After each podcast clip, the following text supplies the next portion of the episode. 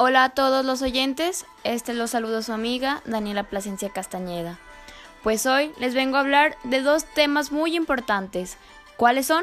Pues más que nada son riesgos de trabajo y rescisión de trabajo.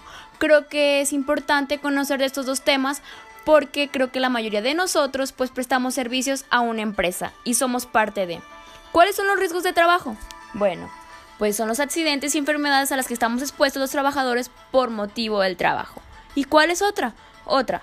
Este quedan incluidos también los accidentes que se produzcan en el trabajo y en su domicilio del trabajo. O sea que si vamos al trabajo, también forman parte los accidentes que nos encontremos en el camino.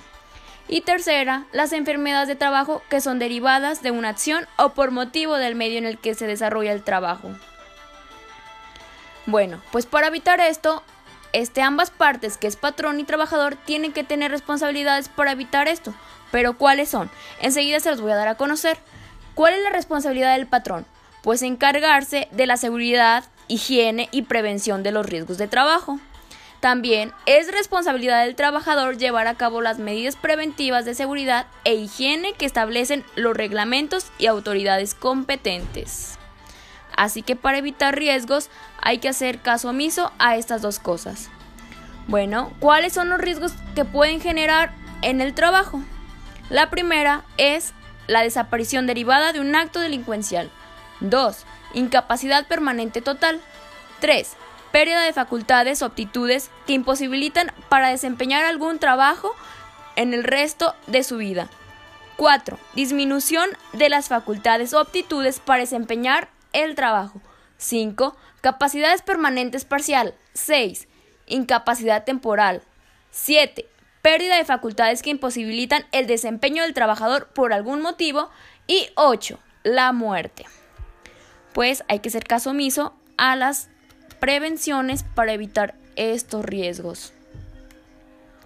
Pues estas consecuencias determinan el grado de incapacidad. Todos tenemos derecho a la incapacidad en dado caso de que tengamos alguna, algún accidente dentro de la empresa o camino a la empresa.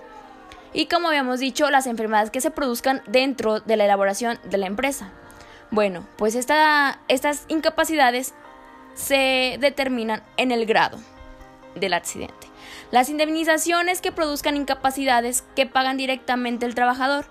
2. El caso de incapacidad mental, la indemnización se pagará a quien tenga la tutela. O sea, en dado caso que yo tenga incapacidad mental, la indemnización será entregada a quien tenga mi tutela, ya sea un mayor de edad, mis papás o quien se haga cargo de mí. Este 3. Por desaparición o por riesgo de trabajo, se indemnizará con 5.000 días de salario. En caso de muerte, pues estos son casos mayores, los beneficiarios tendrán derecho a recibir las prestaciones pendientes del trabajador, a ejercitar acciones de juicio sin necesidad de juicio sucesorio. Bueno, pues hay que evitar todo esto y hay que evitar estas indemnizaciones. Los trabajadores que sufren riesgo de trabajo tendrán derecho a seis cosas. Asistencia médica y quirúrgica, rehabilitación, hospitalización cuando sea el caso y éste lo requiera, medicamentos y materia de curación, aparatos de prótesis y ortopedia necesarios e indemnización. Bueno, pues ahora voy a hablar del otro tema. ¿Recuerdan cuáles había dicho? Pues la terminación de las relaciones laborales. Rescisión de trabajo. El trabajador o patrón podrán rescindir la relación de trabajo sin cualquier, en cualquier tiempo, siendo por causa justificada, solamente que sea justificada sin incurrir en responsabilidad. Pues ¿cuáles pueden ser estas causas para que sean justificadas? Bueno, pues enseguida se las voy a decir. Una de ellas es por mutuo consentimiento, cuando ambas partes están de acuerdo. Por muerte del trabajador, ya sea el dado caso muy grave que el trabajador fallezca. El vencimiento del término o inversión de capital, incapacidad física o mental o inhabilitación del trabajador. Causas de fuerzas mayores, pues ya que ésta lo requiera, también puede haber rescisión. Causas de rescisión sin responsabilidad del patrón. Una de ellas es el engaño. Puede ser el ejemplo de certificaciones falsas, referencias o mentir en capacidades y aptitudes. falta de honradez, violencia o injuria, malos tratos también puede ser una de las causas. Otra, perjuicios de materiales, comprometer la seguridad del personal o el establecimiento, porque no estamos capacitados. Entonces, también esta es una responsabilidad del patrón, capacitar a cada uno de los trabajadores para evitar riesgos. Actos inmorales y hostigamiento o acoso sexual también es otra de las causas de rescisión, violar confidencialidad y más de tres inasistencias en un periodo de 30 días. O sea que hay que bajarle las faltas. Despido justificado. Pues ¿qué pasa si despides a un trabajador de manera justificada? Bueno, pues no te obliga a proporcionarle una indemnización. Así que cuidado.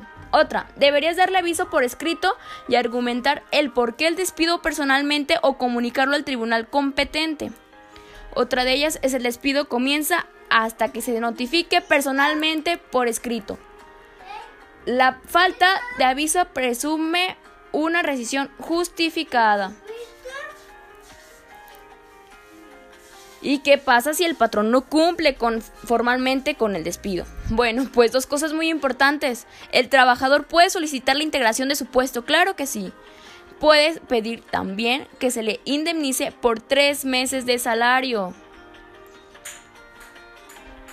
Bueno, pues más adelante voy a dar a conocer lo que es la notificación.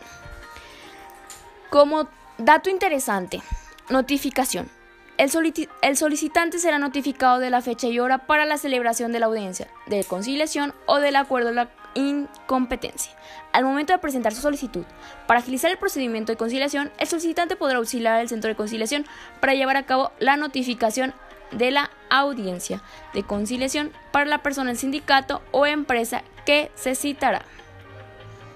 Bueno, pues creo que quedó claro sobre lo que es la notificación. Pero ¿cuál es el procedimiento que debemos llevar a cabo? Bueno, pues yo se los voy a decir. Uno de ellos es la presentación de la solicitud ante el centro correspondiente. Dos, eh, los centros se deberán conceder su asesoría gratuita, gratis. Notificación de la fecha y hora para la audiencia de conciliación. Ambas partes acuden a la audiencia conciliatoria con sus identificaciones correspondientes. Se plantean los alcances de un arreglo conciliatorio por ambas partes. Y por último, pero no menos importante, se celebra un convenio por escrito de la conciliación. Bueno, pues creo que es todo de mi parte. Creo que fue muy cortito el video, pero de gran ayuda. Espero que así fue. Y hasta pronto.